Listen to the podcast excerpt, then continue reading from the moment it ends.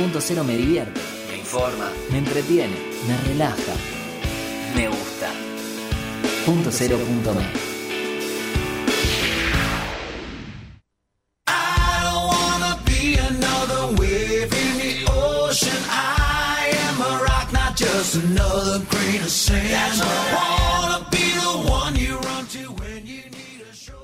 Hola a todos, ¿cómo va? Un sábado más acá en Grandes Chicas. Soy Luciana y les doy la bienvenida.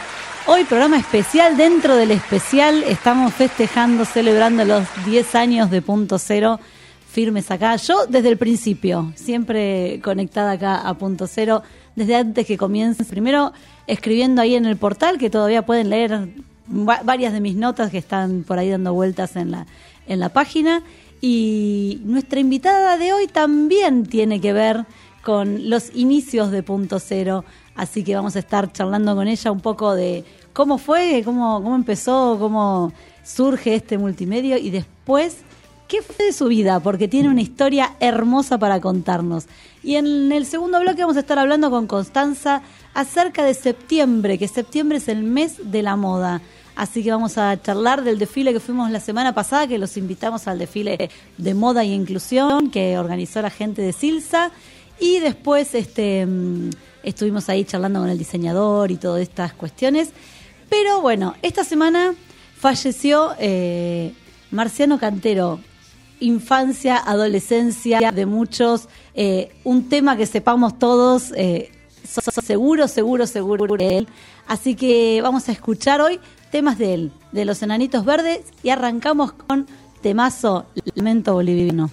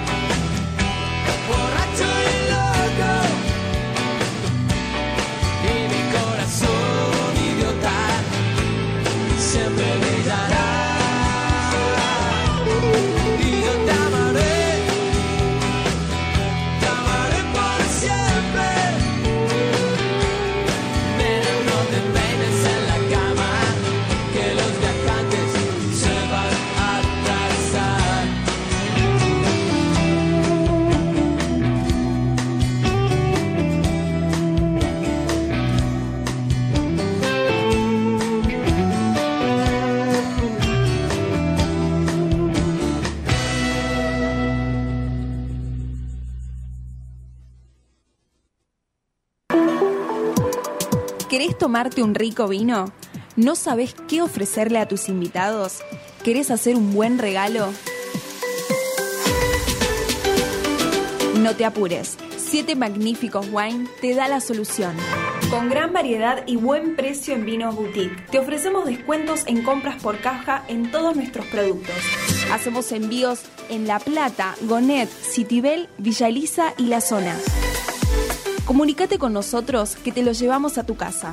Escribinos a nuestro Instagram arroba 7 magníficos wine o al WhatsApp al 221-498-3330 o al 221-485-9335. 7 Magníficos Wines es tu mejor opción.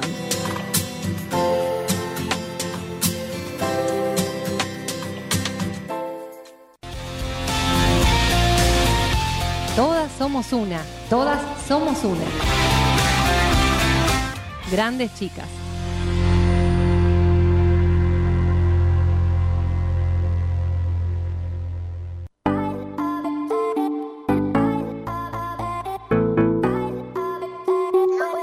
Bueno, y acá, acá seguimos y vamos a darle la bienvenida a la gran chica de esta semana que es Lucila Munilla La Casa, más conocida como Lola. Ella es periodista, creadora de contenidos, fue la primera directora de contenidos de Punto Cero y escribió el libro A 60 kilómetros por hora.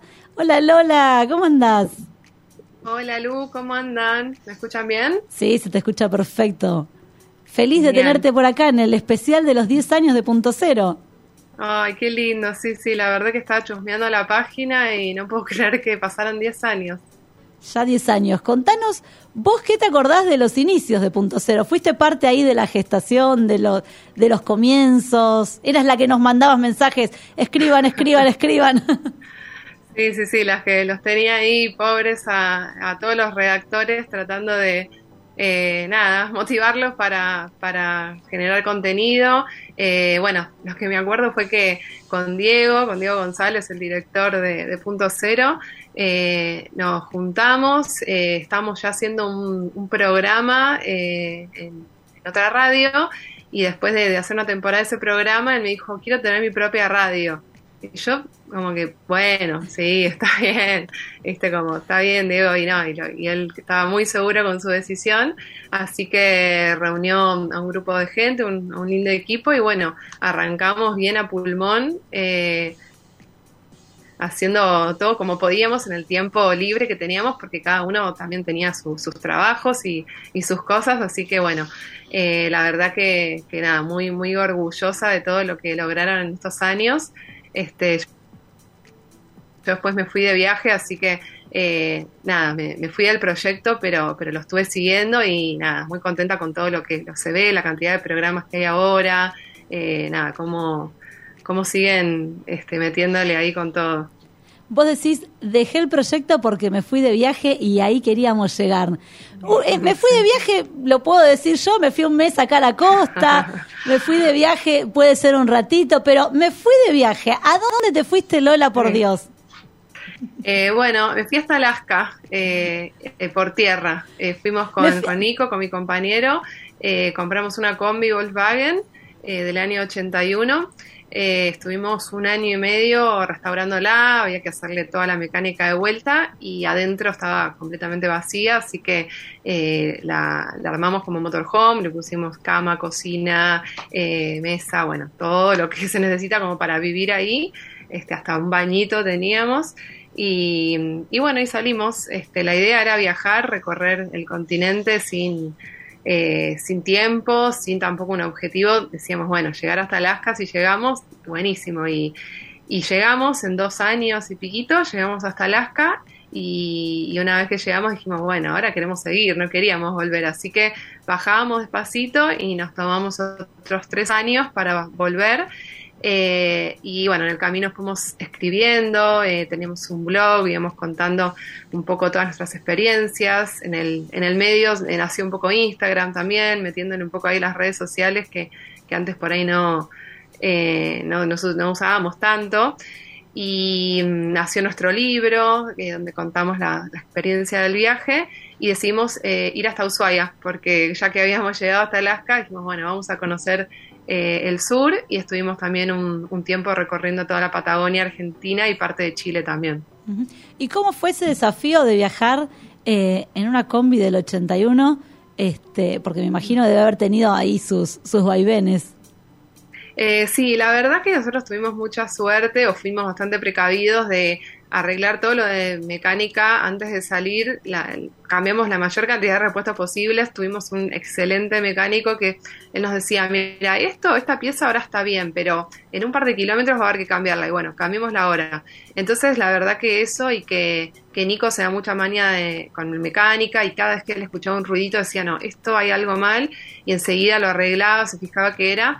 Así que nunca nos dejó varada la combi en los más de 100.000 kilómetros que hicimos, eh, nunca nos dejó varados, pero bueno, obviamente es, un auto viejo, hay que hacerle mantenimiento, hay que cuidarlo y estar atento a, a esas cosas. Pero, pero bueno, la verdad que, que súper bien. Y después el espacio nos resultó también muy cómodo, nos adaptamos enseguida a, a tener ahí todo lo que necesitábamos ahí adentro. Y, y bueno, fue nuestra casita cinco años. Este, Se transformó ahora en un- todavía la tenemos. la Se está- transformó en una, en casa minimalista. Esto que hablan ahora de las mini casas y eso, ustedes, eh, ¿cómo Claro. fue vivir de un lugar normal, común, como vivimos todos, Sí. a vivir en, en, en una combi con tan pocas cosas? Y es un aprendizaje, eh, es un aprendizaje porque uno cree que necesita más de lo que realmente necesita y estando arriba te das cuenta que, bueno, el lugar es este y no puedo meter más cosas. Entonces nos pasaba mucho en el viaje que alguien nos quería regalar algo, no sé, ropa y bueno, tenemos que sacar algo de lo que tenemos porque todo no entra. Y la verdad que está buenísimo eso, te das cuenta que se puede vivir con poco. El problema es cuando uno vuelve a parar y se vuelve a llenar de cosas. Te iba a preguntar este, justo es eso. fácil. Te iba a preguntar justo eso, porque ahora que ya estás instalada en una casa nuevamente, ¿seguís con esta Sí. vida minimalista? Y no tanto, no tanto como quisiera, este, porque eso, al tener espacio uno empieza, bueno, a guardar por las dudas y bueno, en algún momento, si lo voy a usar, si no, tratamos de, un poco de sí, aplicar eso que, aprendimos en el viaje. eh, y si vemos que hay cosas, en el viaje teníamos una regla que era la regla de las dos semanas. Si esto en dos semanas no lo usamos, listo, se regala, eh, que siga circulando, porque significa que no lo necesitamos. Y bueno, un poco tratamos de aplicarlo, pero bueno, es más difícil cuando tenés lugar. Claro, la- acá viste que en general esa es la regla de dos años, de un año, ahí. Si la dice a Marie Kondo, bueno, qué sé yo. Pero ahí en un espacio tan chiquito me imagino que fue complicado. Sí, sí, sí. Aparte era, la pelea era por, por el orden, porque Nico es súper ordenado yo no tanto, entonces una cosa que está fuera del lugar ya no te permite, no sé, armar la cama. Si dejaste algo donde no iba, ya se complicaba todo, no es que era bueno, está desordenado. Eh, por eso también es súper importante mantener todo en su lugar y encontrarle a cada cosa su espacio. Y después de esto, ustedes habían salido con la idea de llegar en un año y medio, me parece que habías dicho, ¿no? En, en realidad nunca pusimos fecha. Dijimos, bueno, vamos a viajar y todo el mundo, sobre todo nuestra familia, nos preguntaban, bueno, ¿cuánto tiempo les va a llevar el viaje? Decíamos dos años com- como una idea general y al- nos, nos demoró dos años en llegar hasta Alaska y después, bueno, como queríamos seguir recorriendo, estuvimos tres años más viajando. Así que en total sí fueron cinco años. Y ese tiempo, ¿qué, qué es lo que, mej- lo que más recordás de ese tiempo? Lo más placentero y lo más displacentero. Y lo más lindo creo que es eh, no, saber eh, qué te espera cada día, eh, eso de la, de la no rutina, de la espontaneidad, de hoy llego acá, a ver, me gustó este lugar, voy a dormir acá, al día siguiente, bueno, voy a otro lugar, pero de repente vino alguien, conociste una familia, alguien que te invitó a la casa y te quedaste cinco días más, entonces eso de, de no planear, de dejarse llevar por lo que va pasando, eh, que todos los días pueden ser diferentes, eh, bueno, es, es, de lo más lindo. Y sobre todo conocer gente distinta todo el tiempo, que nosotros siempre decimos, el viaje es increíble porque conoces lugares, paisajes, este, ciudades, podés dormir en una playa, en una montaña, donde quieras, pero si estás solo todo el tiempo es como que falta algo. Entonces realmente conocer gente y otras culturas y que eso, te inviten a la casa y te hagan el plato de comida típico del lugar y, y puedas compartir eso con ellos es, es, lo más lindo y yo creo que es eso, se extraña mucho el contacto así con, con la gente. Y esa gente eh, tan abierta, ¿es gente cualquiera, de, digamos, de cualquier pueblo, o es gente que ya estaba acostumbrada a viajar, que había tenido alguna experiencia en viajes? Eh, digo, porque no es muy común imaginarse a uno que vive en una ciudad acá como Buenos Aires, eh, decir, ay, bueno, llega alguien con una combi y los recibo. Y es gente cualquiera, eh, pero sí por ahí en las ciudades es un poco más difícil porque también está el tema de la, de la seguridad o la inseguridad, entonces el miedo. Pero realmente cuando alguien nos veía, no sé, en una plaza de un pueblo o estacionados en la calle y ve la combi, ve los carteles que dice que estamos viajando, está en nuestra página, enseguida le llama la atención y hay gente que sí por ahí, eh, no sé, les gusta viajar o siempre viajó. Y hay otra gente que no, que no sabía ni siquiera que se podía viajar por tierra, por América, y también por eso, por curiosidad y por, por querer ayudar y por saber más del viaje y conocernos, se acercaba y así podíamos como entablar eh, la charla y la, y la relación, pero, pero no necesariamente era gente viajera o, este, o que eso, supiera así de viajes. Y ahora vos dijiste ahí, nombraste la seguridad. ¿En algún momento tuvieron miedo?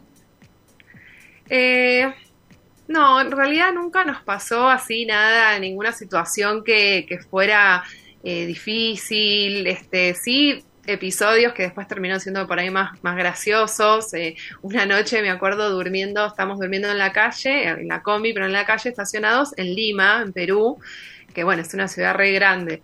Y mm, empezaron a, a, la madrugada a golpear la, la puerta, como golpeando así para entrar y nos asomamos, este, no, golpear no, intentaron abrir así la manija, yo tenía la cabeza pegada, nos asomamos por la ventana y era un borracho que estaba ahí que pensaba, no sé, que era su casa, que quería entrar, entonces le decían, le preguntamos, ¿qué haces? Que quiero entrar, ¿por qué no me dejan entrar? Decía, no era violento ni nada, estaba descolocado.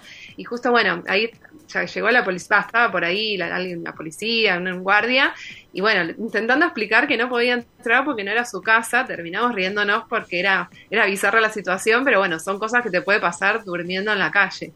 este, pero después, bueno, no, la verdad que, que por suerte no, no, no tuvimos miedo.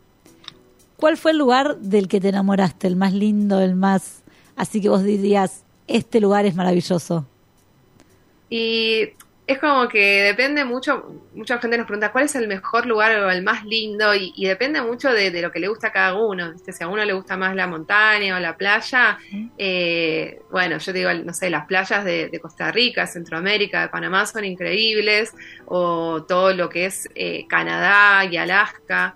Eh, con respecto a los paisajes, que es así como más parecido a la Patagonia, eh, a mí me encantaron, eh, pero siempre si tenemos que decir un lugar o un país es Colombia, porque bueno, nos enamoró la gente. Este, la, Colombia, aparte de los paisajes que tiene de todo también para, para ver, eh, donde vas es, eh, te adoptan. Entonces, es súper lindo, eh, son súper amables, la comida es riquísima, así que comimos también un montón y re bien. Y bueno, siempre con ganas de volver a Colombia. Bien, y ahora yo, la pregunta es, a ver, en pandemia nosotros encerrados en casa, las casas grandes, las casas que podíamos salir al patio, lo que sea, nos peleábamos entre la familia, con las parejas, con los hijos. ¿Cómo hicieron para aguantarse mutuamente cinco años seguidos adentro de una combi eh, los dos? Los dos, porque acá no es de, ni de un lado ni del otro. Eh, eh, es difícil, pero bueno, eh, en el libro hablamos de eso, tenemos un capítulo que, que se trata sobre la convivencia y, y, de cómo ejercitar la paciencia. Eh, es creo que todo el tiempo estar poniéndose de acuerdo de, distintas cosas, como en cualquier lugar en realidad, no hay ningún truco. Eh, la realidad es que todo lo que uno vive es súper intenso, entonces las cosas buenas son mucho más buenas porque bueno, estás como viviendo tu sueño y las cosas malas también son mucho más intensas, entonces explotadas por ahí a veces y por ahí estás en una situación de que estás en la calle, porque la mayoría de las veces uno está en la calle, en la combi, quizás trabajando, vendiendo, nosotros vendíamos artesanías, en contacto con la gente y bueno, surge una discusión y estás en un lugar público, entonces también es como un poco un show a veces, este y te sentís así como medio en gran hermano. De, de acuerdo, pero que Sí, sí, sí, totalmente. Hay veces que vienen, te sacan fotos, te filman y vos estás lavándote los dientes y decís, bueno, para, esto es un poco raro. Pero bueno, también uno se termina acostumbrando a eso. Y creo que no, la, la clave es, es, eh, estar de acuerdo en las cosas importantes, que era lo que nos pasaba a nosotros. Si queríamos quedarnos en un lugar, por ahí siempre era los dos, sí, tenemos ganas de los dos de quedarnos. Eh, si ya sentíamos que queríamos seguir viaje, que los dos estuviéramos de acuerdo en eso, era súper importante. Y siempre en eso coincidíamos, porque por ahí pasa de que no, yo me quiero ir de acá, ay no, pero yo estoy enamorada, me quiero quedar. Entonces creo que, o si uno se cansa de viajar y el otro quiere seguir viajando, creo que ahí eso es por ahí lo más complicado. Pero después, en las pequeñas cosas, uno termina este, o cediendo o, o bueno, eh, nada, poniendo en la balanza a ver qué, qué es realmente lo importante para, para discutir. Bien, y después ahí durante durante el viaje se sumó un integrante y todavía no llegamos al embarazo, digo. Mm, ahí, sí, ahí el integrante sí. de cuatro patas. Eh, Sí. ¿qué- ¿Dónde lo encontraron? ¿Cómo, ¿Cómo se sumó al viaje? Este, estamos hablando del el gato que se llama Ripio. Este. Que si lo seguís en Instagram Ripio. anda por ahí dando vueltas las imágenes. Sí, sí, Ripio ya tiene su club de fans también. Eh, Ripio lo adoptamos en Chile, en, en, un, su- en un pueblito muy al sur. eh, era el último pueblo de la carretera austral. Para llegar a ese pueblo había que tomar un barco, o sea, era súper aislado, un pueblo muy chiquito. Y estamos viajando con otros amigos que se les rompió su camioneta ahí. Así que estuvimos varados como una semana o diez días esperando que a ellos les llegaran los repuestos. Y era un pueblo donde casi no había personas, pero estaba lleno de gatos. Y nosotros nunca fuimos mucho de los gatos, ¿no? Nunca tuvimos gatos, ¿no? Eh, siempre nos gustaban por ahí más los perros, pero, pero no, este, nunca se nos había ocurrido viajar con ningún, ningún animal. Y de repente eh, teníamos la puerta abierta de la combi y se sube, se subió y se sentó en el asiento. Era chiquitito, tendría seis meses en ese momento. Y nos quedamos, que no sabíamos qué hacer. Eh, lo envolvimos con una mantita, pero hacía frío y esa noche durmió en la cama con nosotros. Así que de, pasar de, de no conocer ni tener gatos, ya esa noche durmió metido en la cama y bueno, nos quedamos unos días más en el pueblo, medio que no sabíamos qué hacer y el día que arrancamos dijimos, bueno, se viene con nosotros. Así que viajamos con él un par de meses recorriendo lo que nos quedó ahí de Chile, después cruzamos Argentina y estuvimos en, bueno, también recorriendo un poco el sur y, y paramos en San Martín de los Andes, ahí dos o tres meses. Y después, bueno, vinimos pa- para acá y, y ahora ya, más que gato es un puma porque tiene este tamaño, es, es gigante y ya se acostumbró ahora a la vida sedentaria, creo que no lo moves más, no, no lo metes de vuelta en una combi. Bueno, y ahora contanos dónde están y cuál es el proyecto de vida que tienen. Bueno, después de, de tanto viajar y dar vueltas, la duda era qué vamos a hacer cuando volvamos, porque sabíamos que no queríamos volver a, vivir a, a Buenos Aires o a una ciudad tan grande, pero tampoco sabíamos dónde. Entonces, por eso estuvimos en el sur, vivimos un tiempo ahí para, para probar sobre todo cómo era el invierno y eh, les puedo decir que es muy frío, es más que nada muy húmedo, entonces no, no aguantamos tanta lluvia. Y quisimos buscar un lugar eh, donde el invierno fuera por ahí con más sol, más seco y terminamos en Córdoba, estamos en, las sierras de Córdoba, en el Valle de Calamuchita, el pueblo donde vivimos se llama Villa Ciudad Parque y queda, es muy chiquito, queda cerca de Villa General Belgrano, al lado. Y terminamos acá por varios amigos que fuimos conociendo en el viaje, cordobeses, que siempre nos insistían con que teníamos que venirnos para Córdoba y bueno, nos convencieron.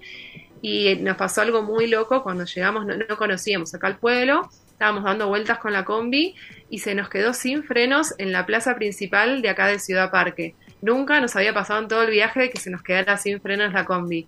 Y, y bueno, frenamos ahí un costadito y justo en esa plaza había una familia que también estaba en combi, que estaban viviendo ahí. Se nos acercaron, bueno, nos ayudaron, nos quedamos en la casa de ellos una semana hasta que pudimos arreglar los frenos y ahí nos pusimos a buscar alquiler.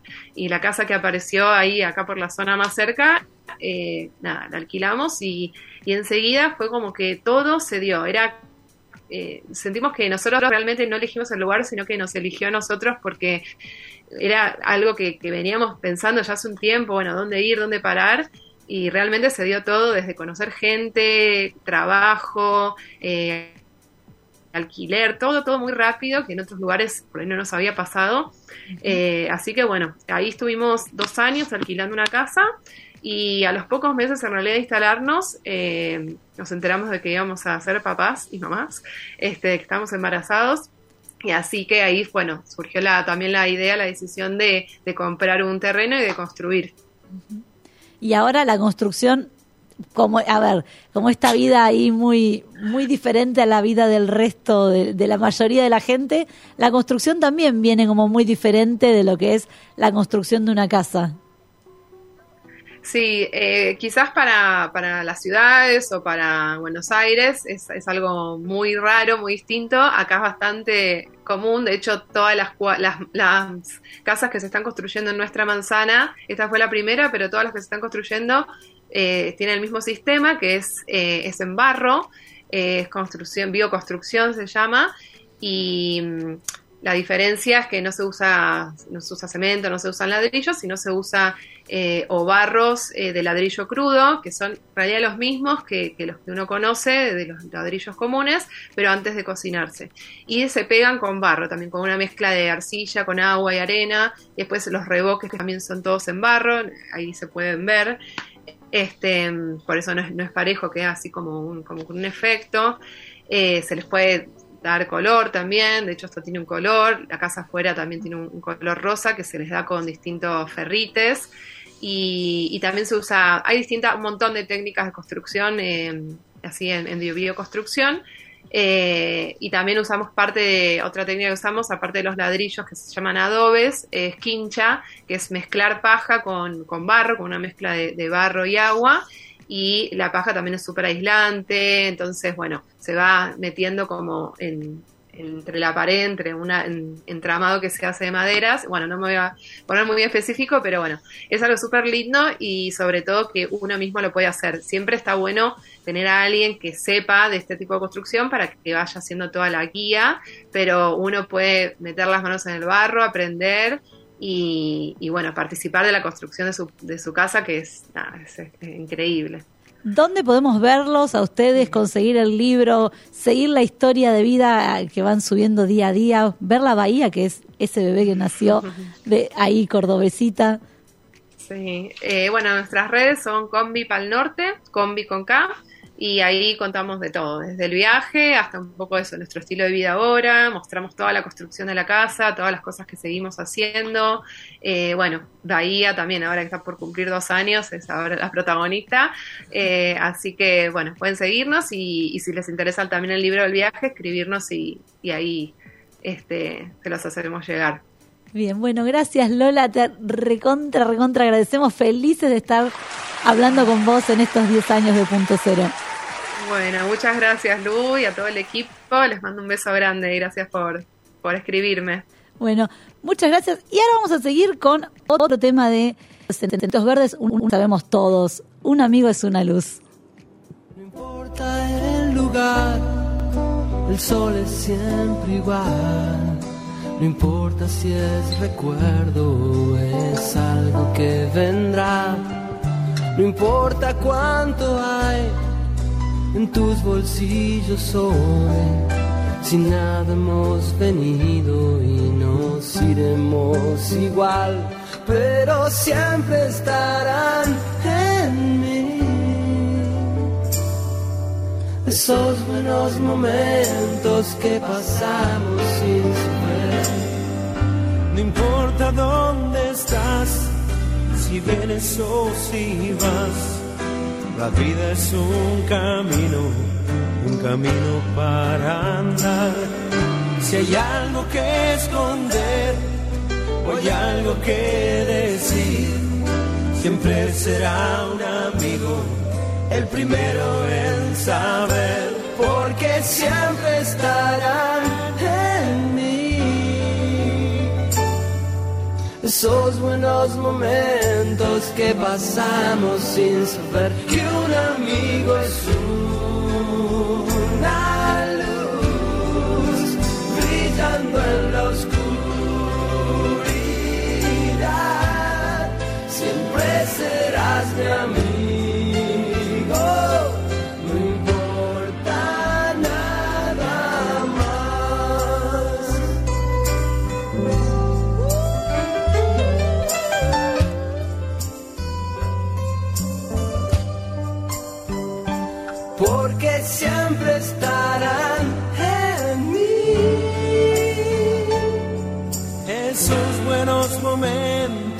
Pasamos sin saber Que un amigo es un, que un amigo una luz brillando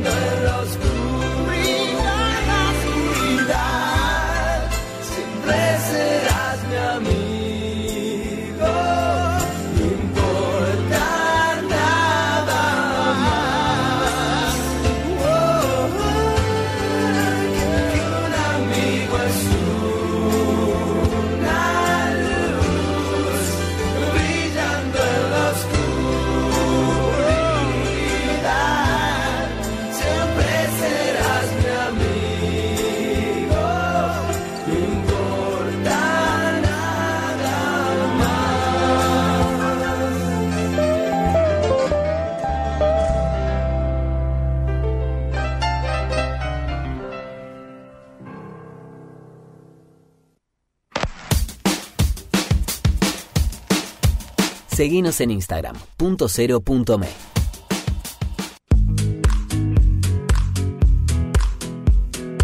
Centro Médico Integral Fitzroy. Más de 45 años de experiencia en medicina laboral, gestionando de forma integral exámenes en salud, control de ausentismo, servicio médico en planta, higiene y seguridad y programas de bienestar laboral. Centro Médico Integral Fitzroy. Trabajamos por la salud de su empresa.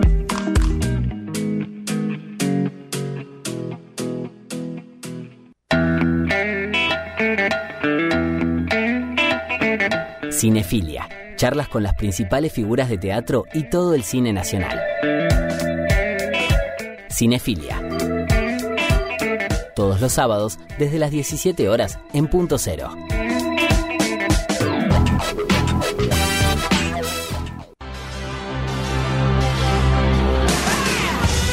Endo, remeras personalizadas y con mucha onda para mostrarle al mundo lo que llevas adentro. Elegí el diseño que más te guste y tené tu Endo. Seguinos en Instagram y Facebook, Endo Shirts.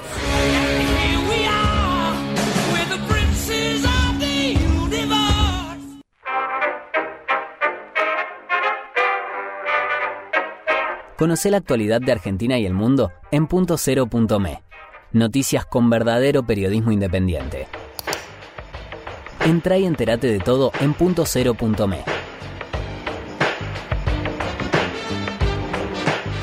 Periodismo posta.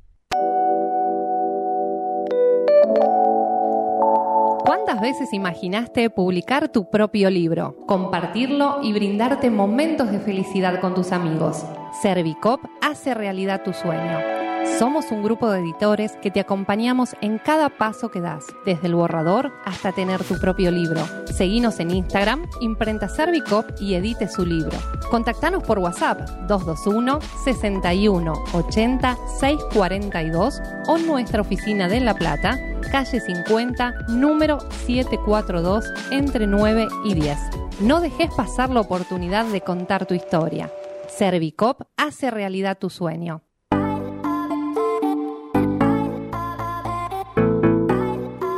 Bueno, y acá seguimos con Connie. Hola Connie, ¿cómo va? Hola, bien. ¿Todo bien?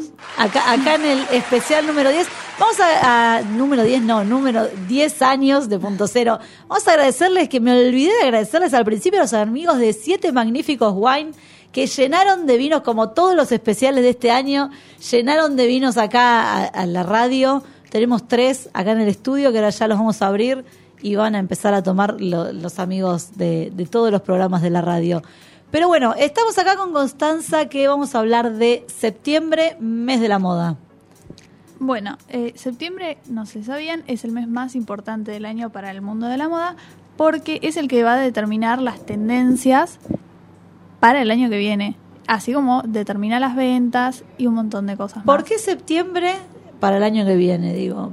Porque en septiembre se presentan todas las colecciones, pero tienen un tiempo de elaboración. No se fabrica la ropa de un día para el otro, no se distribuye un día para el otro y no se hace la publicidad de un día para el otro. Entonces, en septiembre se trabaja todo el año para que en septiembre esté todo listo para empezar a publicitar y así vender y que va a llegar en enero. Pero estamos hablando de las dos temporadas, otoño-invierno y primavera-verano del 2023, digamos. Exactamente. y son las que, eh, si ahora se instala una tendencia, lo que va a llevar fabricar la ropa hasta que se empiece a usar, que es el año que va a ser el año hasta el año que viene. O sea, hoy se instala la tendencia, pero como la prenda lleva un tiempo de producción, se- no- eso no se va a poder usar hasta hasta diciembre o enero. Ah, o sea que eh, lo que veamos ahora en, todo lo- en todas las pasarelas no lo vamos a poder comprar todavía en los negocios. Todavía no, exactamente. Hay que esperar, eso genera ansiedad. Mucha. ¿Y qué es lo que podemos ver y en dónde podemos ver?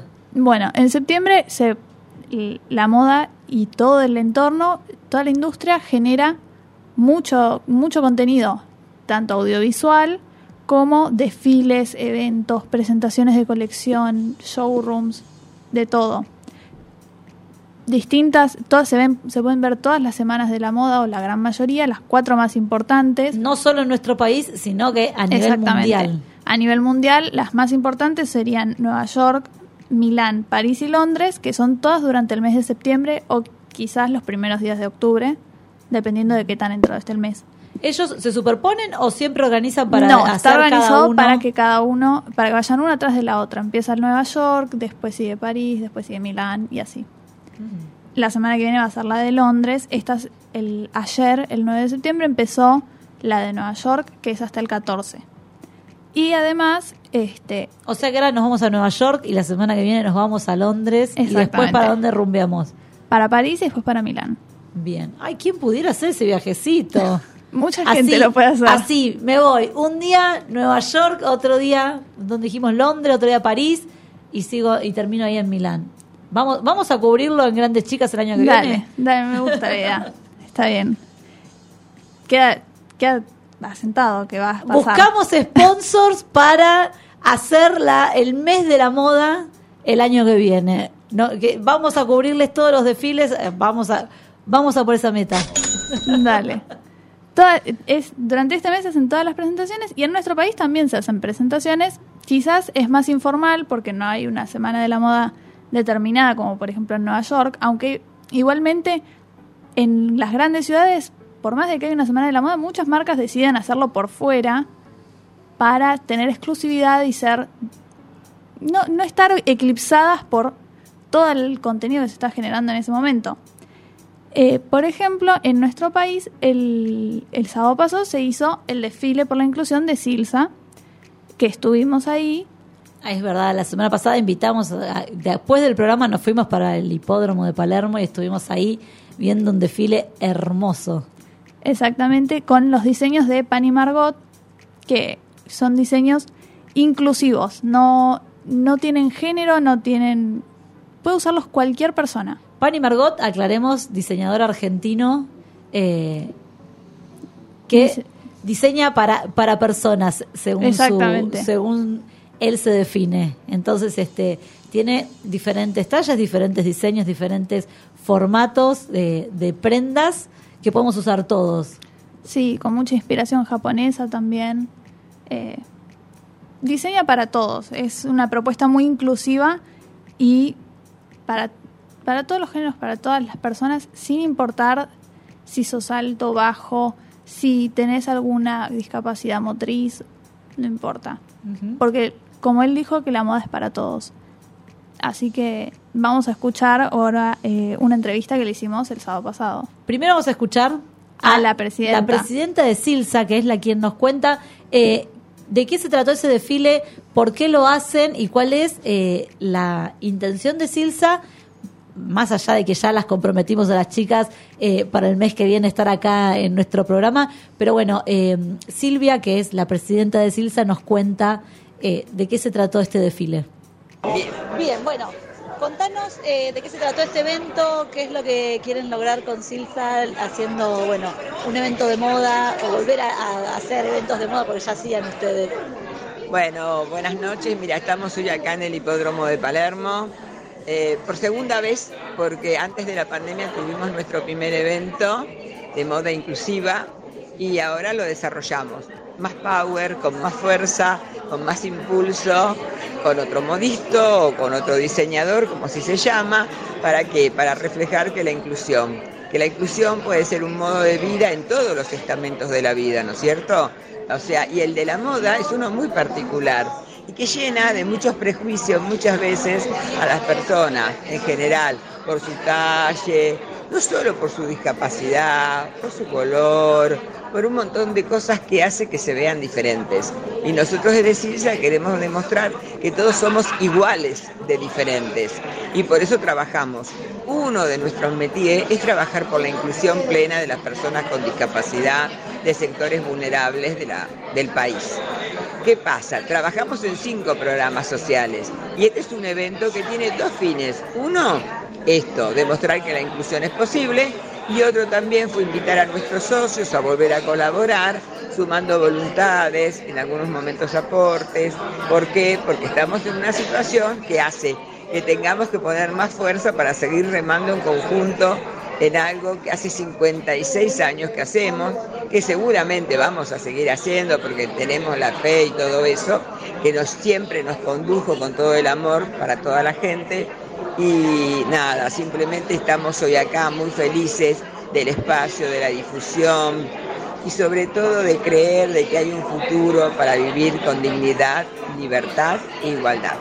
¿Cuándo va a ser el próximo evento de moda? O- Mira, generalmente lo hacemos una vez por año, pero me estaban comentando algunas cosas que pueden ser interesantes, así que quizás a principios del año que viene, no dejando pasar un año, podamos volver a hacer y poner esto como, como una práctica, ¿no es cierto? Sumando diferentes estereotipos de personas, para que, porque hay muchos otros estereotipos de personas para sumar, como se sumaron hoy al desfile, y demostrar que, ya te digo, que todos somos iguales de diferentes. ¿Cómo fue la elección del diseñador de esta vez?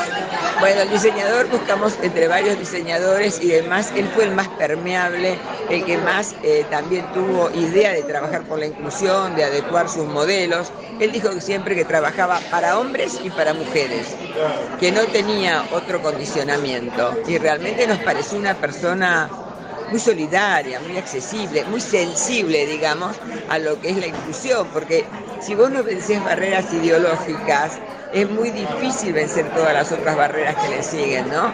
Y Pani tiene como esto, una, un vencimiento de las barreras ideológicas, para él no existen, y me parece que eso fue lo que más nos convenció al momento de elegirlo. Bien, ¿y cómo podemos hacer para contactarnos con Silsa? Bueno, pueden hacerlo a través de nuestra página web www.silsa.org o nuestro número nacional 0810 777 9999. Ahí estamos, para recibir, para dar, para hacer siempre sirviendo a la comunidad nuestro trabajo. Bueno, muchas gracias. No, de nada.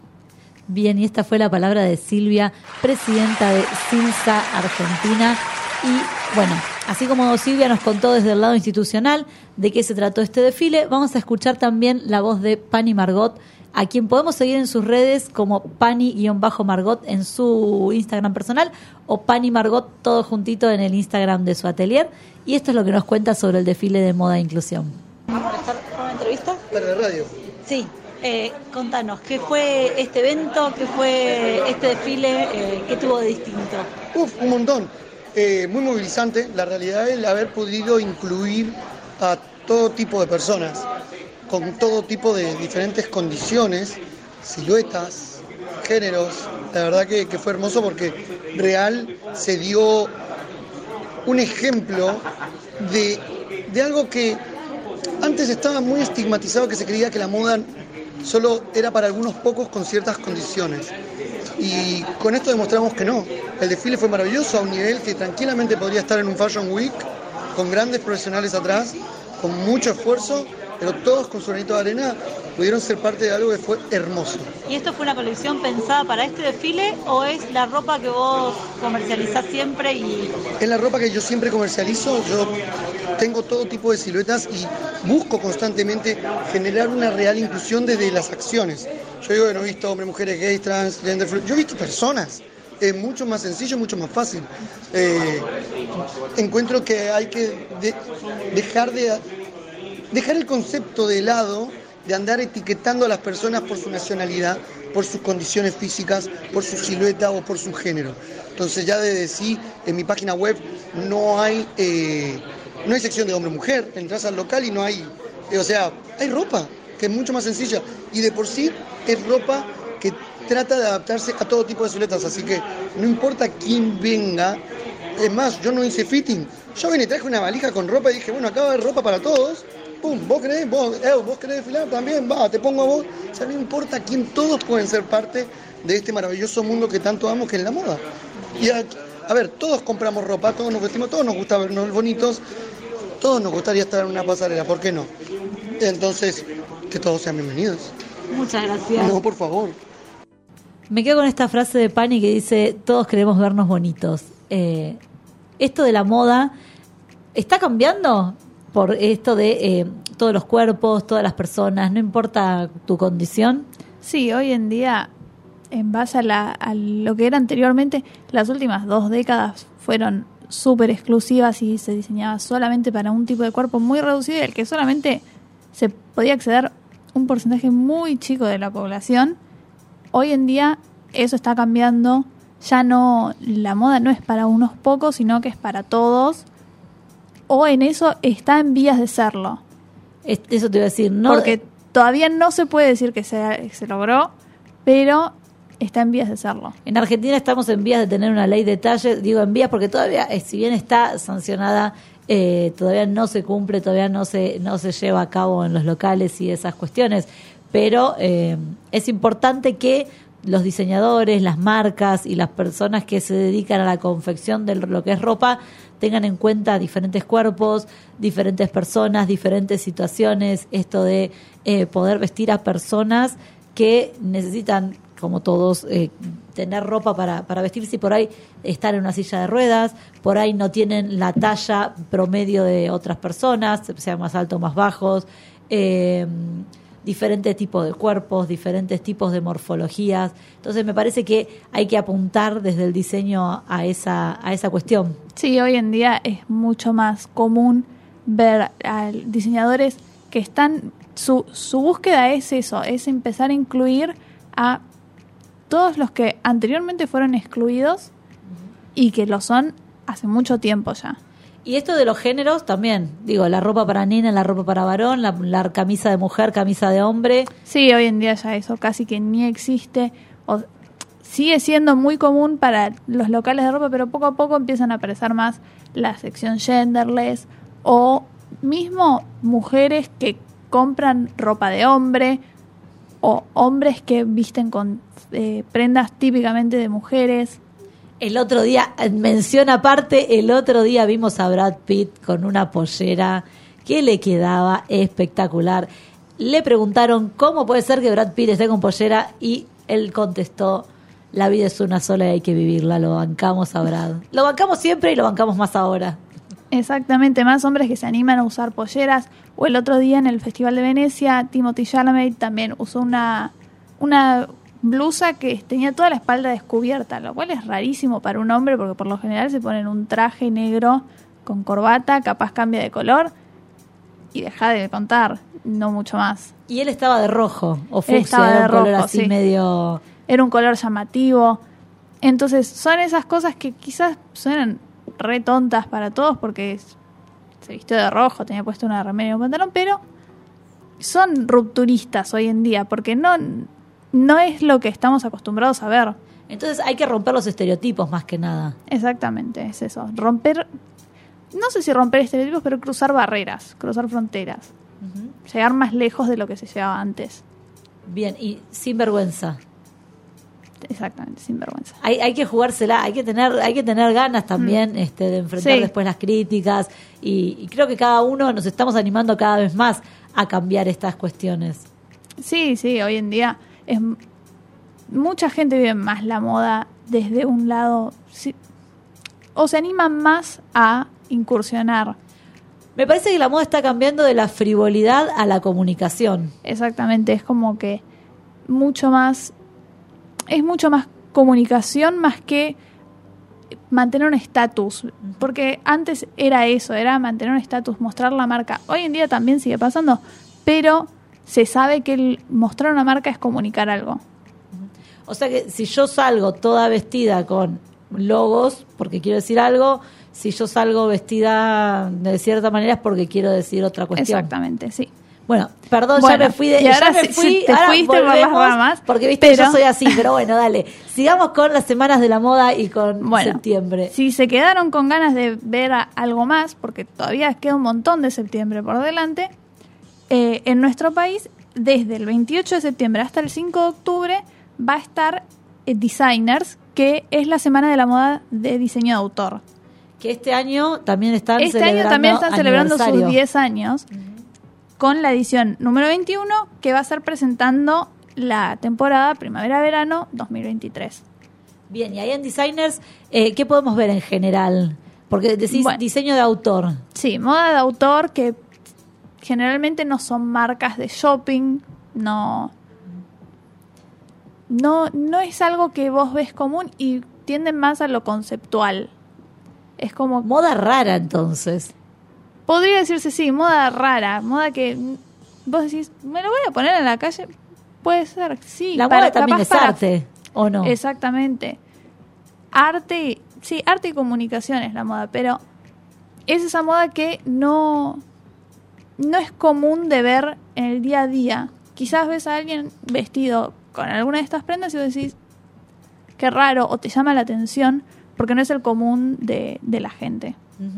¿Y qué cosas se vienen para... ¿Ya estuviste viendo ahí un poco o todavía no? Sí, un poco ya se, se está viniendo mucho el, el fucsia, los, los El colores. El Barbiecore, exactamente. Los colores fuertes, eh, muchos brillos, plateados, Me encanta, me metalizados.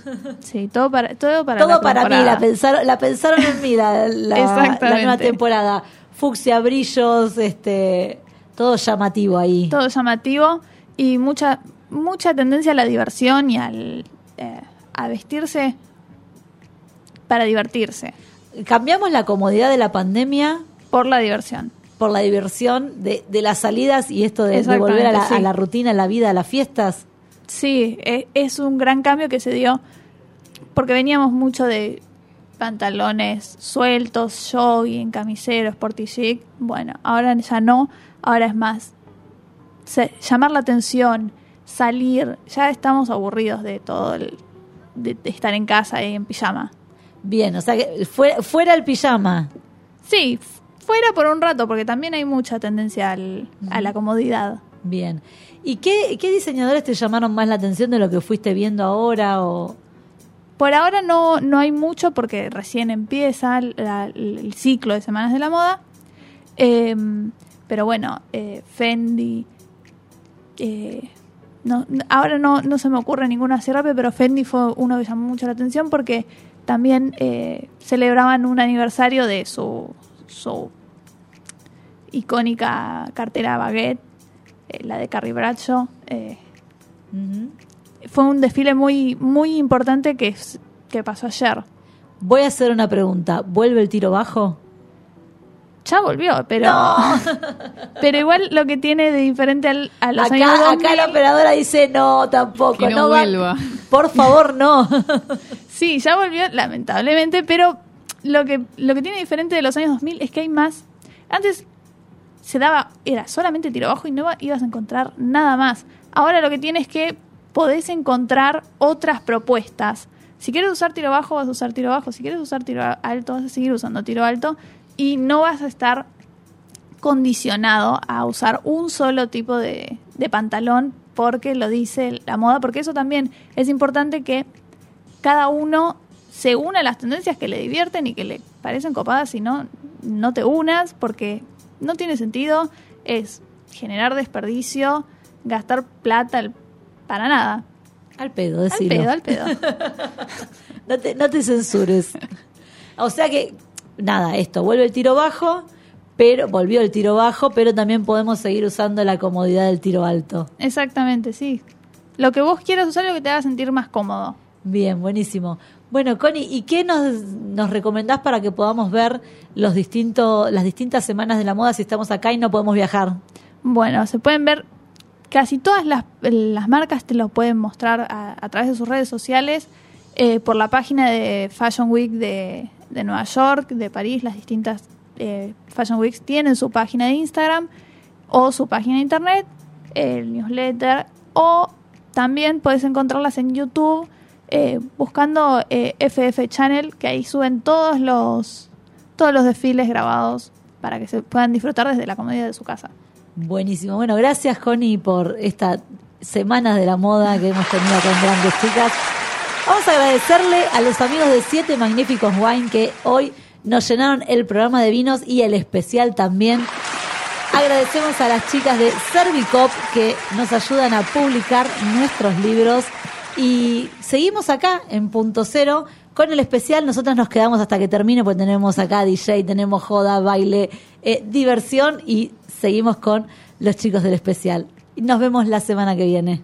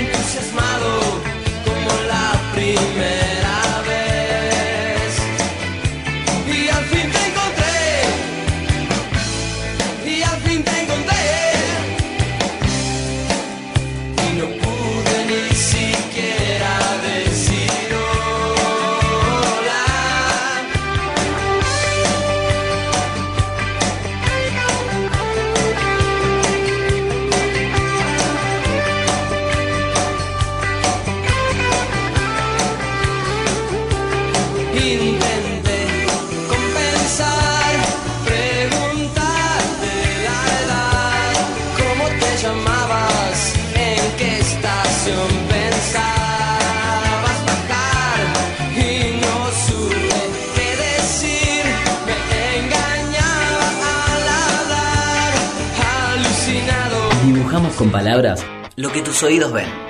Conecta tu imaginación. Punto cero. Punto cero. Contamos con vos.